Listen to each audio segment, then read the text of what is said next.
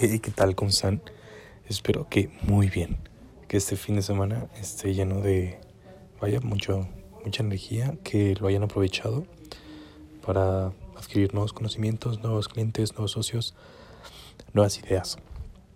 El día de hoy me gustaría dejaros con una frase que me encantó en cuanto a la ley que dice, cuando se nace pobre, estudiar es el mayor acto de rebeldía contra el sistema. El saber rompe las cadenas de la esclavitud. Tomás Pulat. Y vaya, esta frase me, me gusta mucho, puesto que ya existe un tabú y un cliché en cuanto a eres pobre porque quieres o la pobreza se quita con la mentalidad. Eso lo discutiremos en otro capítulo, pero lo que sí es una realidad es que el estudio, independientemente de tu nivel socioeconómico, hace una diferencia. Tener al menos más herramientas para tomar decisiones te da una mejor oportunidad de discernir entre una oportunidad, entre una opción cuando se te presenta.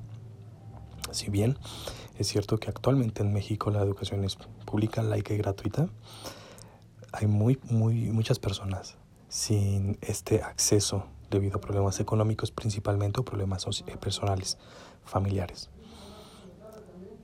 Considero que una de las principales formas de fomentar la permanencia de los jóvenes en las escuelas es sin duda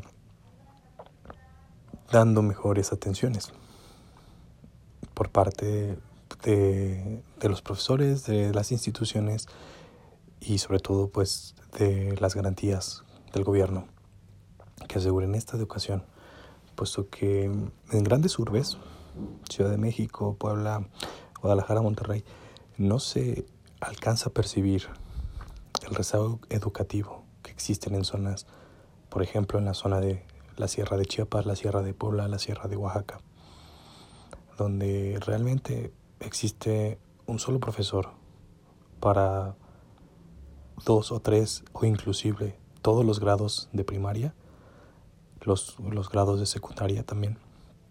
Y algunas localidades no cuentan con bachilleratos. Actualmente en México ya se generó el sistema de, de obligación estudiar hasta el nivel de bachillerato preparatoria. Pero sigue habiendo muchos números alarmantes en cuanto a la deserción escolar.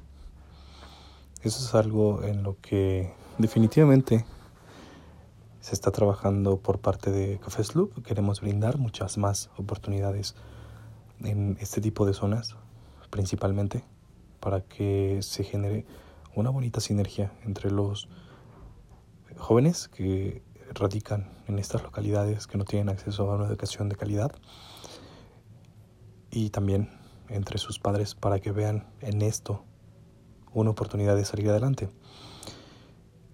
En varios estudios que he revisado, inclusive también unas, unas entrevistas que he hecho, una de las principales eh, razones por las que los niños abandonan sus estudios es porque los papás consideran que pierden más tiempo yendo a la escuela y que lo podrían invertir mejor en algún trabajo.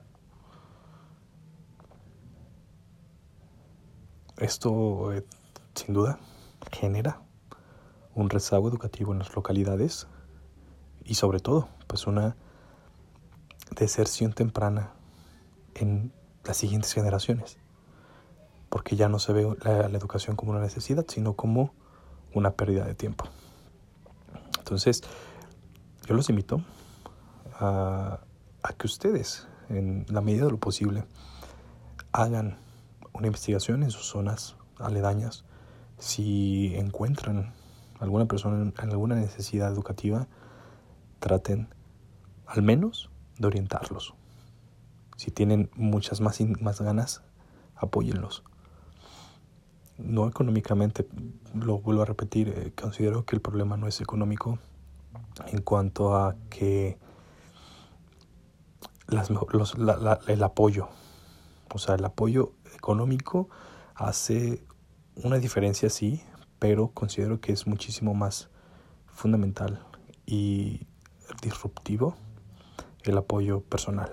Si ustedes consideran que tienen cierta vocación para ayudar a algún, algún niño, algún, algún joven a que continúe con sus estudios, mostrándole los beneficios de estos, cuáles al menos son los fundamentales de estudiar el nivel de bachillerato, una carrera técnica o en estudios universitarios. Y de esta forma pueden hacer que esta persona que pensaba de, eh, desertar de la educación siga y mejore su futuro. Con eso creo que podemos hacer un cambio muchísimo más importante. Déjenme sus comentarios. En Café Sloop estamos buscando también voluntarios para nuestros proyectos educativos en distintas regiones. Y si están interesados ya saben pueden dejar un mensaje. Eh, prácticamente es, es apoyar educa eh, el seguimiento en la educación de, de, un adolescente durante uno o tres años, dependiendo mucho de la disposición de tiempo de las dos partes, pero sobre todo pues los, las aspiraciones académicas que se tengan. Les dejo esta, esta vaya, esta reflexión esta, frase que me llamó mucho la atención, que me gustó muchísimo y quedó muy ad hoc con un tema de fin de semana. Ya saben que me gusta leerlos, me encanta recibir sus mensajes en Instagram o en cualquier otra red social donde me encuentren. Ya saben, en Instagram me encuentran como arroba 19 Quedo muy al pendiente de sus comentarios. Que tengan una excelente tarde de sábado y un excelente domingo. Nos escuchamos mañana.